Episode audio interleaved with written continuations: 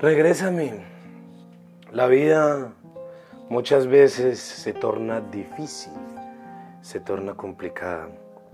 Cuando decidimos no estar más ya con esa persona, porque de, de alguna u otra forma colocamos nuestras expectativas en ella. Nuevamente vuelve y falla. Y le pasa lo que le pasa al joven de una muerte y mil suicidios. Sigue defraudado, sigue triste, no se encuentra, no se halla, porque su punto de partida está atado al ego y no a la liberación. Entonces nuevamente recae en depresión, encerrado, infructuoso, cree que el mundo se le acabó.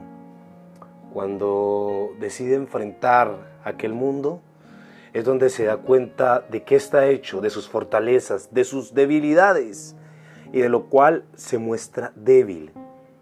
Porque un hombre, cuando ama, también tiene derecho a demostrar su fragilidad. Sus ojos también pueden aguarse y sus mejillas pueden servir de canales por donde sus lágrimas bajan.